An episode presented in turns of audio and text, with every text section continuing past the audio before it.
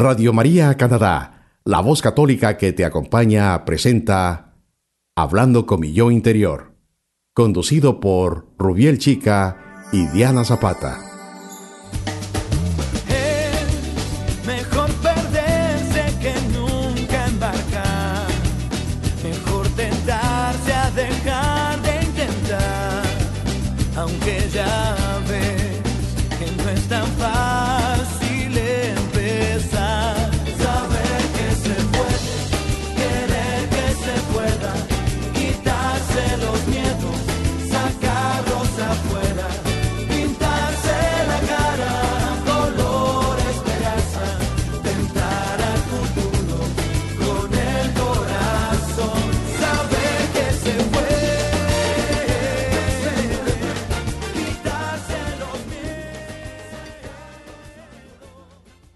Bienvenidos a un nuevo episodio de su programa Hablando con mi yo interior.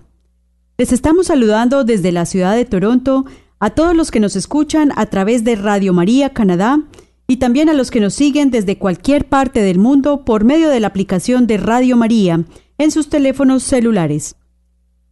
Mi nombre es Diana Zapata. Y Rubiel Chica, su psicólogo amigo. Los invitamos a que nos acompañen en esta ocasión a conversar un rato sobre un tema muy importante y de mucha actualidad como es el suicidio y las medidas de prevención. Hoy nos acompaña un querido amigo y respetado psicólogo, Freddy Romero Guzmán, especialista en psicología clínica, con formación internacional en TREC, terapia racional emotivo-conductual, magíster en psicología y candidato a doctor en psicología. También es profesor universitario y psicólogo clínico con más de 10 años de experiencia. Ha trabajado en temas de suicidio, tanto en consulta particular como en algunos programas que ha asesorado en Medellín y en Ibagué, Colombia. Freddy nos va a hablar hoy sobre el suicidio y las medidas de prevención. Freddy, bienvenido al programa. Eh, Rubiel, muy buenas noches a, a vos y a toda la, la gente que nos está escuchando en esta emisora y en Canadá. Eh, la idea es compartir con ustedes estos conocimientos en relación a la prevención del suicidio. Claro que sí, Freddy. Entonces, para comenzar, eh, cuéntanos o contémosles a los oyentes eh, qué quiere decir esto del suicidio. Pues bueno, el suicidio es, la conducta voluntaria de quitarse la vida, ¿no? por la razón que, que desea se debe em, eh, diferenciar muchas veces con la eutanasia, porque la eutanasia también tiene estas mismas implicaciones, con la diferencia que acá está de por medio una enfermedad que produce un dolor en la persona y desde allí, pues por medio de otras personas, especialistas hacen que, que tome la decisión de quitarse la vida, ¿no es cierto? en, ese, en ese caso, personal médico o enfermero. Es lo que llaman el suicidio asistido. Sí, lo que pasa es que el suicidio asistido más bien es un asunto legal que han tomado algunos países. Por ejemplo, en Suiza, Suiza era uno de los países donde más tasas de suicidio existían en el mundo y hace tres años aproximadamente lo eh, esto bajó, esta tasa bajó muchísimo, legalizando precisamente el suicidio. ¿Por qué? Eh, existe un efecto que se llama el efecto Werther, que es lo que es basado en el de eh, los sufrimientos o los padecimientos del joven Werther, un libro de Goethe, donde precisamente en todo el libro habla de eh, toda esa expresión de dolor y sufrimiento que tiene este joven en relación a quitarse la vida. Eh, ¿Y qué pasó? En el, mismo libro tuvo ese impacto en, en, en el siglo XVIII, si no estoy mal, donde mucha gente se quitó la vida. Eh, ¿Qué pasa? El efecto Werther es cuando a veces los medios de comunicación muestran y la gente de manera irresponsable también muestra en las redes sociales o, en, pasar o, compartir videos sobre personas que se han suicidado y la gente tiende a ese a esa conducta suicida. Entonces, por ejemplo, si una persona se arrojó en, en un puente, eh, las personas que están propensas a tener esa conducta suicida lo van a hacer, eh, con el mismo modus operandi. Entonces, ¿qué hizo Suiza? Suiza al ver este fenómeno, lo que hizo fue legalizar el suicidio como comprometiendo a los medios de comunicación y eh, por medio como del Ministerio de Salud eh, comenzaron a invitar a la gente que tuvieran o estuvieran pensando en la conducta suicida que fueran a, un proceso. Si en ese proceso, definitivamente en esa asesoría, la persona se quería quitar la vida, se le brindaba el espacio y todos los elementos para quitarse la vida. Entonces, mire que tiene que ver mucho con ese suicidio asistido, que es también algo relacionado con la misma eutanasia. Pero acá la diferencia es que la persona toma la decisión propia de quitarse la vida, pero no hay ningún medio para que publique esta situación. Que se encontró que la mayoría de la gente que se quitaba la vida, o sea, la mayoría de gente que iba a consultar, en realidad no se quería quitar la vida, eh, precisamente porque lo que necesitaba era un espacio, una asesoría para que fueran escuchadas y orientadas. Eh, y las pocas personas que se querían quitar la vida, pues les ofrecían ese espacio. Entonces acá la diferencia es que el, ese, ese el suicidio asistido, la gente tiene ese espacio para, y también sería muy parecido a la eutanasia, ¿no es cierto? Pero acá lo hace otro, que es un personal médico. Entonces en Suiza eh, lo que se dieron cuenta es que básicamente lo que la gente está buscando es una atención eh, psicológica antes que, que, llamar la atención con, con respecto pues a, me quiero quitar la vida como tal. O sea, es, es más, es como la, la, necesidad y la, busca, y la búsqueda de esa ayuda emocional y psicológica lo que ellos están eh, pretendiendo a través de esta legalización. Exacto, exacto. Lo que se encontró precisamente es que mucha gente eh, lo que realmente quería era que fuera escuchada. Es más, en la OMS crearon un protocolo que se llama el EMSGAP, que es gratuito y de fácil acceso a, a Internet. Ustedes buscan por MHGAP, M-H-G-A-P, y se ha encontrado precisamente en este, eh, eh, en este protocolo de intervención que eh, las personas, al ser escuchadas por los diferentes trastornos mentales, bajaba muchísimo la tasa de la brecha en salud mental frente a la atención de estos usuarios. Entonces, esto aplicaría muchísimo para el suicidio también. Lo que a veces se requiere en estas personas es precisamente atención. Y además tú, decías, tú decías algo muy importante, que eso es uno de los mitos. A veces las personas dicen, no, es que esa persona quiere llamar la atención y eso es un mito porque puede que sí o puede que no. Y a veces por no prestarle la atención, en realidad finalmente comete la conducta suicida. Lo que se ha encontrado, por ejemplo, en Colombia, en estudios forenses, en psicología forense, después del acto suicida, es que muchas personas en realidad no se querían quitar la vida. Mm, qué interesante. Eso es lo que te iba a preguntar, Freddy. Eh, ¿cuáles serían como esos mitos del suicidio? Porque hay muchos mitos que, encierran muchas personas, muchas culturas también, y que la sociedad no sabe ni, ni cómo manejarlos. Pues lamentablemente el cristianismo ha sido, no solamente para el tema del suicidio, sino para muchas enfermedades mentales, ha sido, y también hasta para la misma educación, un gran obstáculo para la mejoría de la salud mental de una sociedad y también para esos asuntos del suicidio. El suicidio ha sido un acto que prácticamente es normal frente a la toma de decisiones de quitarse la vida. El, el tema es cuando eh, sucede este efecto Werther y cuando no hay la educación necesaria. Entonces existen esos mitos religiosos también de que usted si se va a morir se va a ir para el infierno o alguno de esos asuntos, o bueno, pensemos nomás en la realidad que usted eh, siempre porque tiene depresión se va a suicidar, digamos que la depresión ha estado muy ligada al suicidio, pero hoy en día ya se considera el suicidio como un acto multicausal. Eh, otro, otro aspecto es que se piensa que el suicidio solamente es para cierto tipo de personas o para personas que tienen debilidad o poca fe, etcétera, pero hay personas que ni siquiera han tenido un, trastorno psicológico y cometen el acto de suicidio. Pero entonces no necesariamente debe tener un trastorno psicológico, porque generalmente algunos profesionales tienden a decir de que la depresión lleva al suicidio, por tener una depresión grave, no. generalmente. Sí, digamos que una, un síntoma, el síntoma así fijo en una depresión es la ideación suicida, es decir, Eso.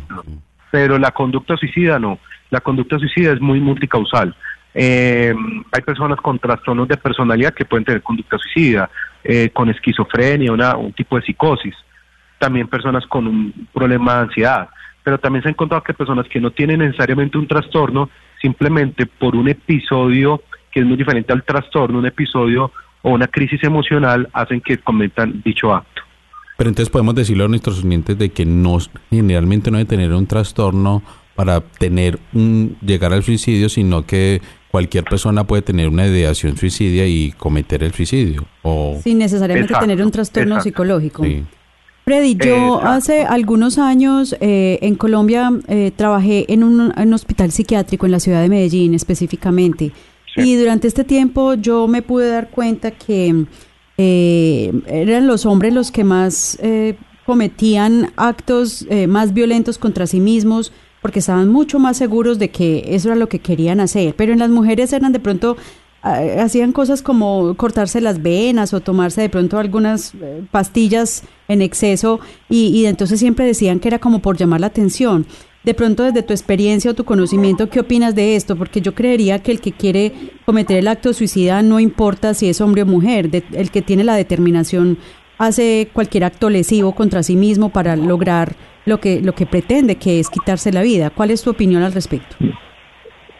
Sí, eh, pues bueno, eh, acá te contestaría de dos maneras. La primera es que el, hombre tiene las conductas suicidas más letales como un arma de fuego, por ejemplo, ¿no? Y en el caso de las mujeres utilizan las que tú mencionabas, cortarse o, utilizar pastillas, ¿no? Sí. Eh, en ese orden de ideas, eh, eh, existen estas posibilidades de que se presente con este modo superando el suicidio, claro, y las personas cometen el suicidio precisamente utilizando estos elementos. También eh, muchas veces lo que quieren es, eh, cansados de que nunca lo escuchaban, dejar un mensaje frente a eso. Muchas veces la conducta suicida siempre quieren dejar un mensaje como dejar culpable a alguien por no aceptar precisamente su situación. Eh, a partir de todo esto lo que se ha encontrado es que las personas a veces estigmatizan el tema del suicidio como, como que no, no tuvo la valentía o no fue capaz de seguir viviendo, ¿no es cierto? Y también eso hace que precisamente después del suicidio, antes de, como comprender el fenómeno, antes como que siguen excusando la situación. Otras personas quedan con la misma culpabilidad frente al entorno del suicidio otros pues dejan eh, que, por ejemplo, si son niños y otros sus hermanos saben del asunto, eh, posiblemente llegan a esta conducta. El caso es que todas esas personas que van eh, precisamente a la consulta, cuando tú trabajabas en, aquí en, Colombia, el punto es que muchas veces está relacionado también con una personalidad tipo B, como más de personal límite o borderline, y lo que llevaban esas personas con esa impulsividad de su conducta era al acto suicida. Eh, y finalmente lo que realmente no quería quitarse la vida. Un ejemplo muy claro acá de farándula, no sé si ustedes recuerdan esta periodista de farándula que se llamaba Lina Marulanda, que se arrojó en, Bogotá. Ella, por ejemplo, no dejó ninguna carta ni nada. el acto ya fue más un acto de impulsividad. Mm. Eh, el asunto es que eh, ahí, por ejemplo, existe la posibilidad de que en realidad ya no quería cometer el acto, pero en pocas palabras se le fue la mano y mira ya lo que conocemos de, lo que sucedió allí. Entonces muchos de estos actos precisamente eh, a veces son por conductas también límites de querer llamar la atención o algo, ¿no? Eh, acá obviamente la persona que conoce un caso de esos que generalmente puede pasar en la vida de pareja es al principio pues obviamente estabilizar a la persona y, y estar con ella, pero ya después de eso como que tenga la el, trabajo con psiquiatría y psicología eh, para que traten a dicha persona, pero no necesariamente la persona tiene que seguir con ella porque la haya terminado. Si tomó la decisión, no siga, pero en ese momento, si en pronto, eh, como acompañarla mientras el, no el tratamiento, sino mientras haya la atención pronta del, psiquiatra.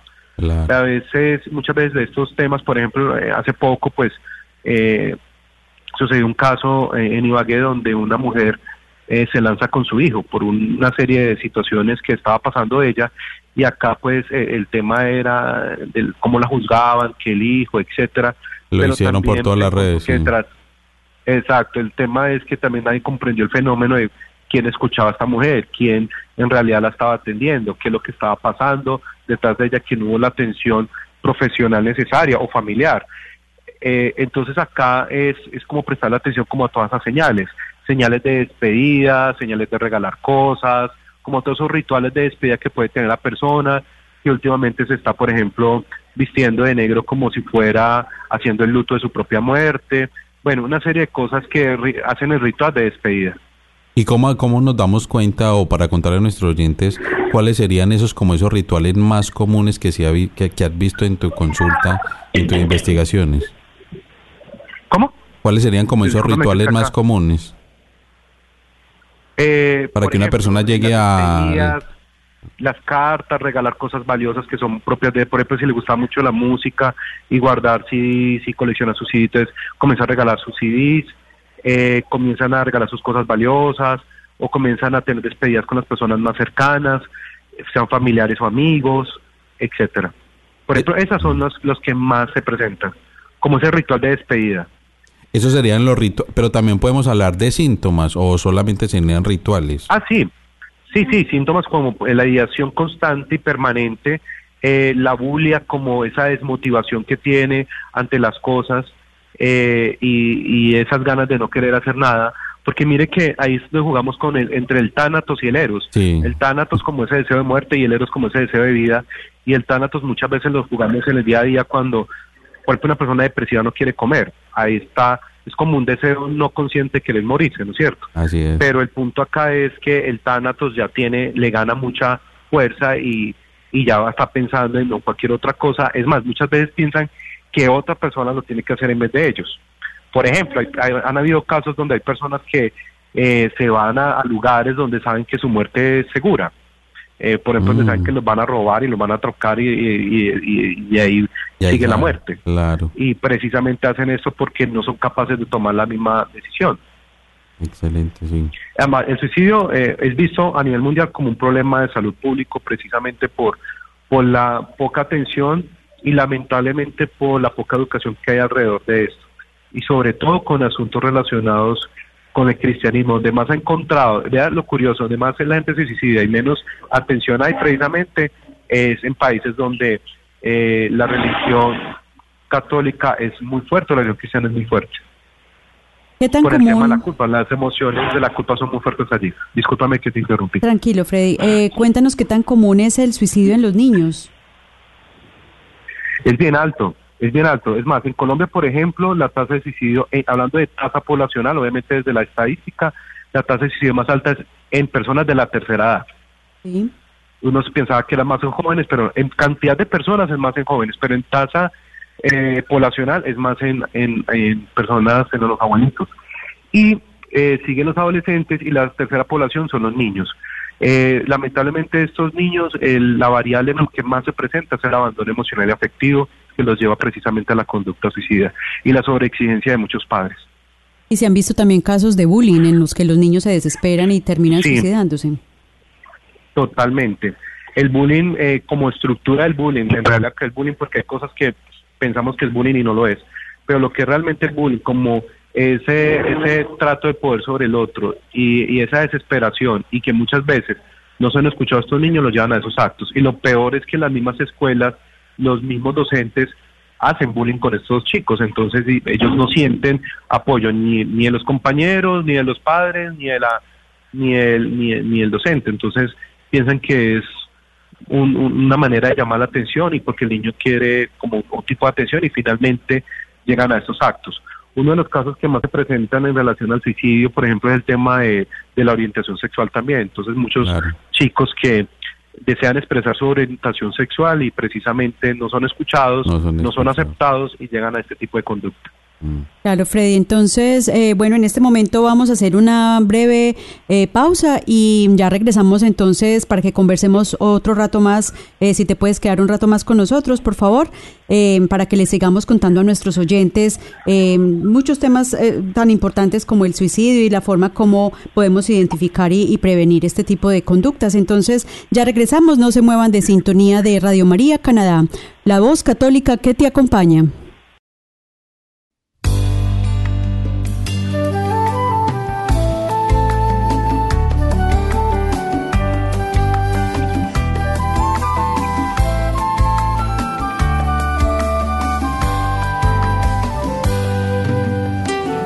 En el templo enseñaba, presentaron ante él a una mujer Por su pecado querían condenarla y puesto a prueba Jesús le preguntaba. En adulterio se hallado esta mujer y al lapidarla nos enseñó Moisés. Mas que dices tú, maestro, de qué modo proceder.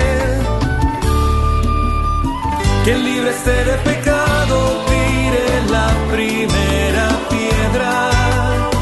Dijo después de escribir en aquel suelo algunas letras quien libre esté de pecado, tire la primera piedra. Viendo que estaban manchados, se marcharon con sus piedras.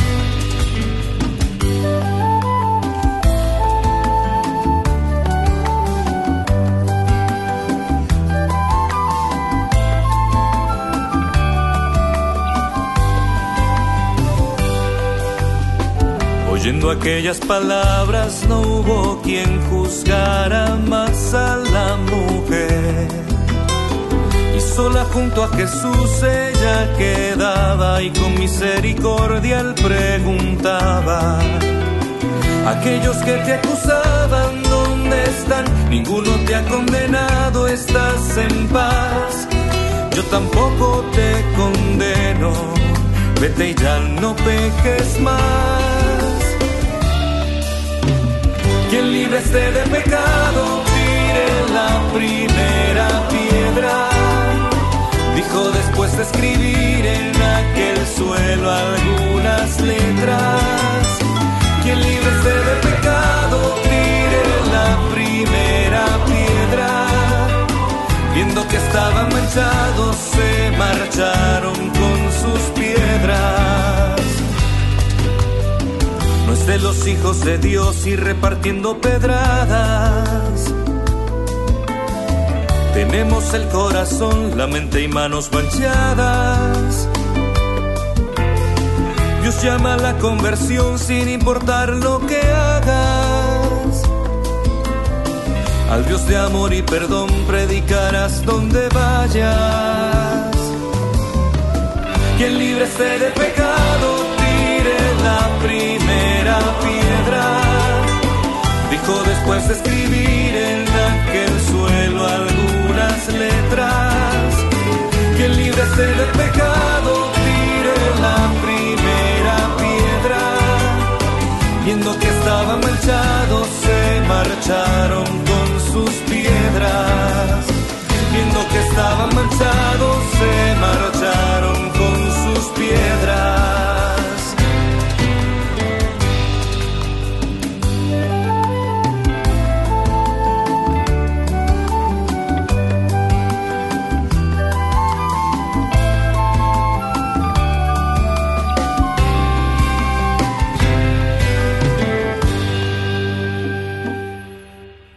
Usted está escuchando Radio María Canadá, la voz católica que te acompaña. Continuamos con el programa Hablando con mi yo interior, presentado por Rubiel Chica y Diana Zapata. Bienvenidos de regreso a su programa Hablando con mi yo interior. En el día de hoy estamos conversando con nuestro querido psicólogo Freddy Romero Guzmán, quien nos está hablando sobre el suicidio y las formas de prevención. En el segmento anterior estuvimos conversando sobre las formas de presentación, eh, en dónde, en qué grupos de edad se puede presentar eh, más comúnmente y también qué signos podemos eh, observar en estas personas que tienen algún tipo de ideación o de conductas suicidas. Entonces, Freddy nos estaba ampliando un poco más sobre este tema y mm, ya pues para continuar, Freddy, bienvenido de regreso al programa. Em, queríamos conversar un poquito sobre, sobre lo que representa el, suicidio eh, como tragedia que afecta a las familias y a las comunidades en general y, y también puede ser a un país en general. Y que esto tiene pues unos efectos muy duraderos. Yo pensaría que, que eso es una herida que difícilmente se puede sanar. Em, porque no es lo mismo una muerte eh, de tipo natural que llamamos por alguna enfermedad o por vejez a que una persona se quite la vida. Esas son heridas que quedan muy profundas en las personas. Eh, cuéntanos un poco eh, cómo ha sido tu experiencia de pronto trabajando con, con familias o amigos de, de personas que han cometido eh, suicidio. Bueno, sí, eh, el asunto está con estas eh, familiares, obviamente, pues el dolor y el tema de la culpa con ellos sigue siendo muy fuerte. Eso lleva precisamente a que eh, exista una terapia, ¿no es cierto? O, sea, una intervención mejor eh, después de, después del acto suicida. Entonces, ¿a qué se lleva con esto? O sea, es un trabajo de duelo precisamente, como cualquier otro duelo por la pérdida de un ser querido, con la diferencia que acá se trabaja en realidad en la culpa que muchas veces dejan las personas eh, frente al acto, ¿no es cierto? Porque en otros eh, trabajos de duelo también se trabaja la culpa, pero acá la culpa no existe tanta evidencia como en el mismo suicidio. Y acá precisamente surge el asunto religioso, entonces las personas piensan también como el miedo a dónde va a ir su, su, su familiar, ¿no? O ese ser querido, y precisamente desde allí se trabaja cómo eh, estas personas en realidad no van a estar como en ese estado, precisamente para aliviar como esa sensación de, de, de malestar que pueden tener, de dolor que pueden tener porque el otro va a ir a un lugar que ellos no desean. Eh, eso por un lado, pues lo estoy hablando más, pues usted sabe muy bien que Medellín eh, es muy muy católico y pues mucha gente también piensa como en ese bienestar del alma del otro para dónde se va. Pero también como como la culpa, bueno, yo qué hice, eh, por qué lo hicieron, si ella era feliz, si era una persona que tenía todo y una serie de asuntos que precisamente llevan a que el sujeto o la persona lo lleven a a que a que piense de esa manera, ¿no? Pues como que si tenía todo, tenía todo para que fuera feliz, ¿por qué se fue? ¿O por qué tomó esa decisión?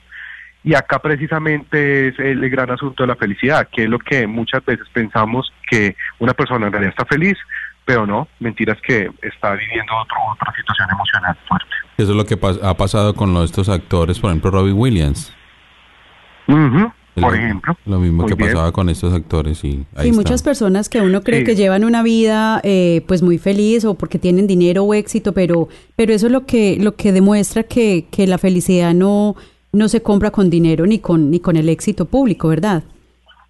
Exacto. No necesariamente eso compra la felicidad. Entonces, eh, ya nos mencionaste un poquito cómo se trabajan las familias y las personas pues allegadas a, a una persona que se suicida, pero pero alguien que, que comete un, un, intento de suicidio y no, y no logra el, el, resultado que pretende y logramos eh, rescatarlo, por decir así, y podemos empezar una, un manejo y una terapia con ellos, ¿qué tipo de, de tratamiento se les hace?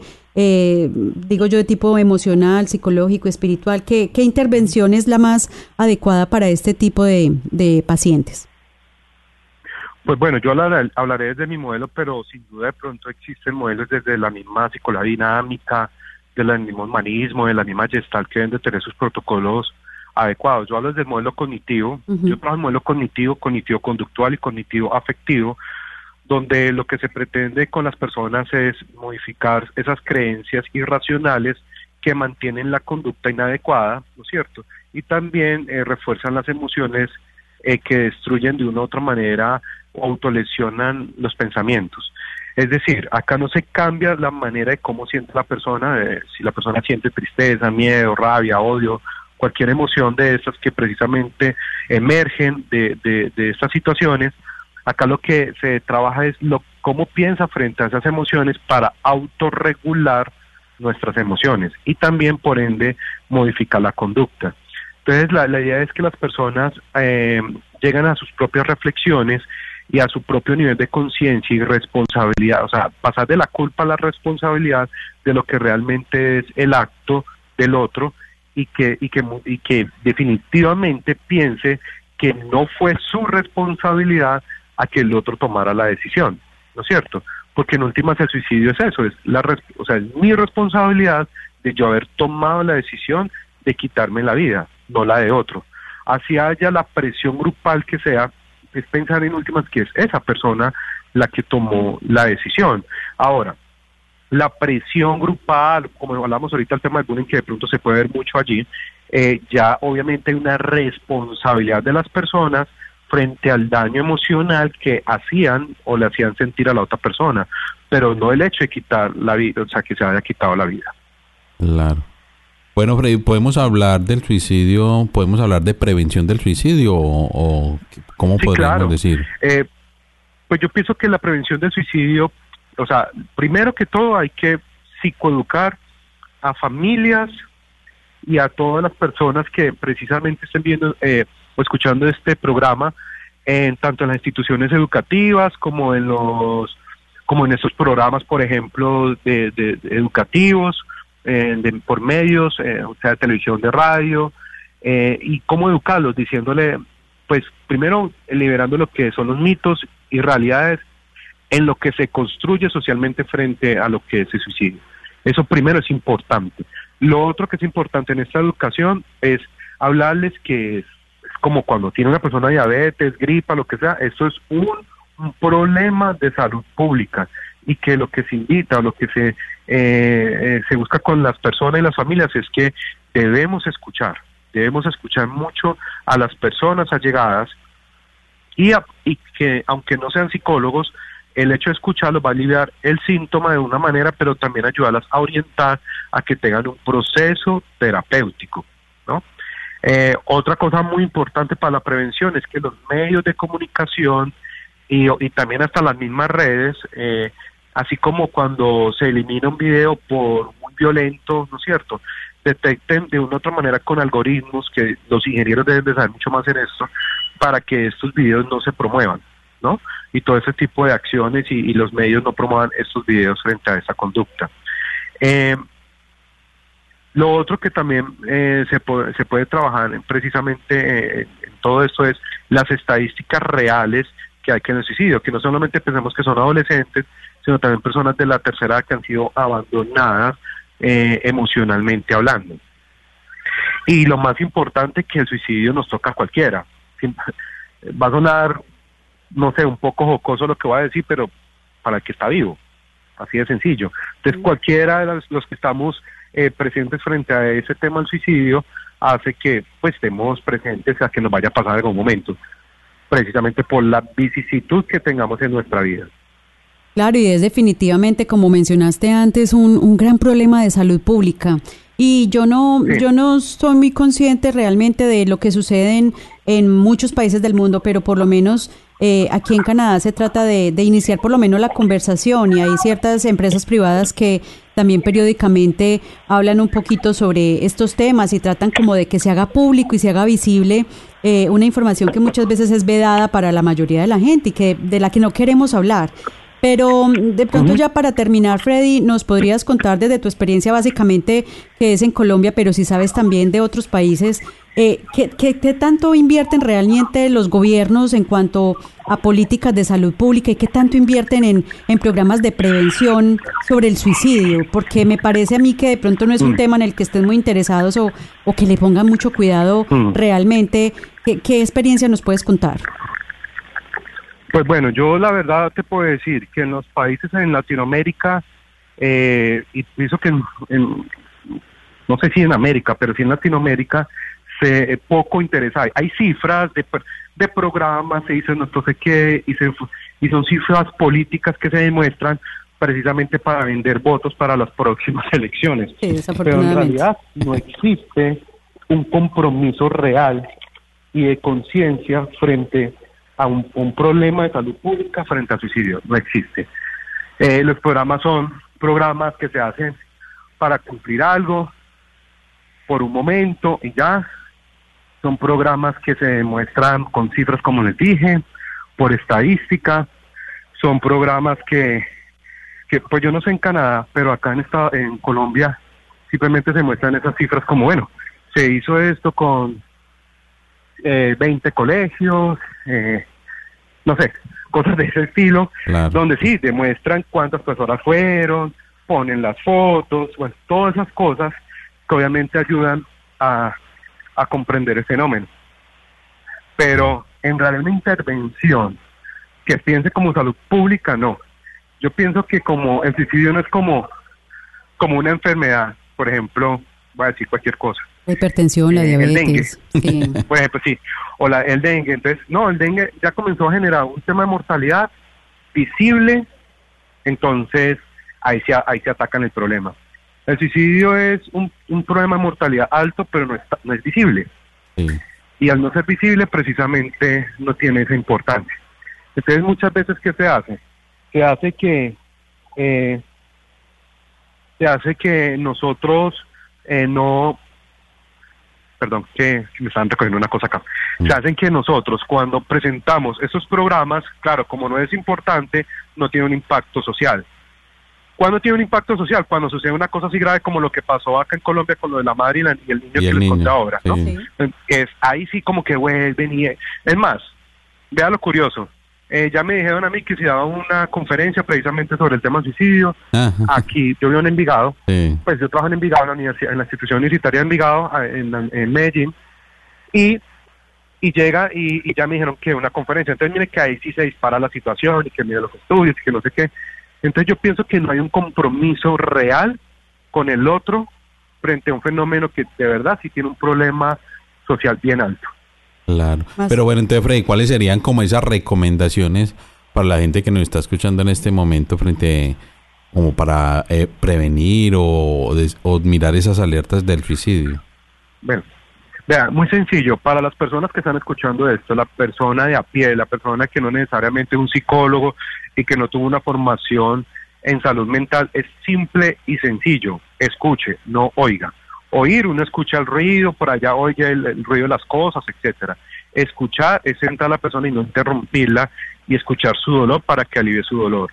A partir de eso, ya usted le puede dar las recomendaciones que desee, pero la recomendación más importante es que usted misma o usted mismo lo acompañe a un profesional de salud mental, llámese psiquiatra o psicólogo, y que a partir de allí este profesional en salud mental tome las directrices o los protocolos necesarios para, para ayudar a esa persona.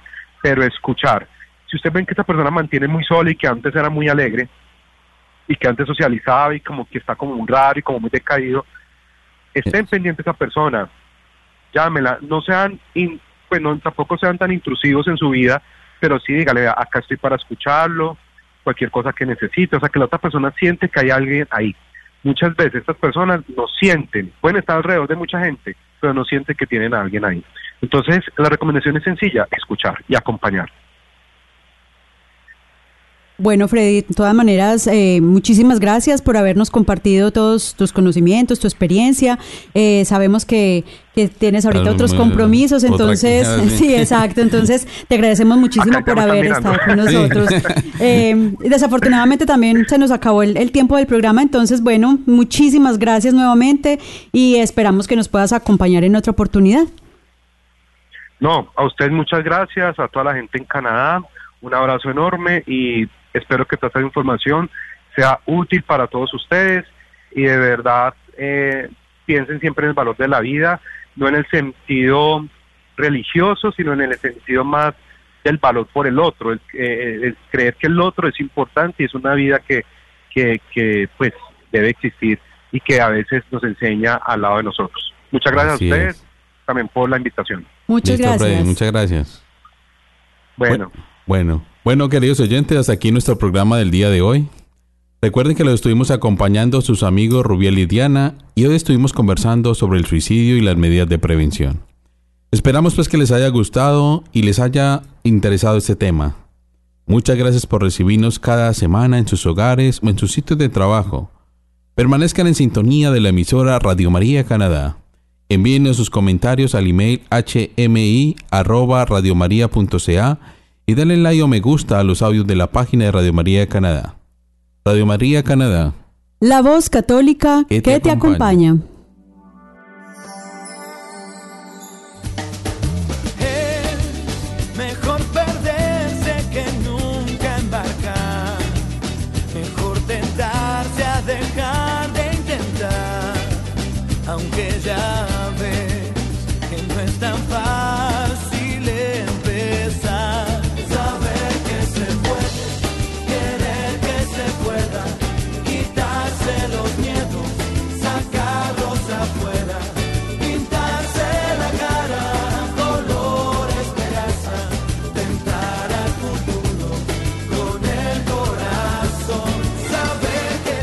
Usted escuchó Hablando con mi yo interior, conducido por Rubiel Chica y Diana Zapata. En Radio María Canadá, la voz católica que te acompaña.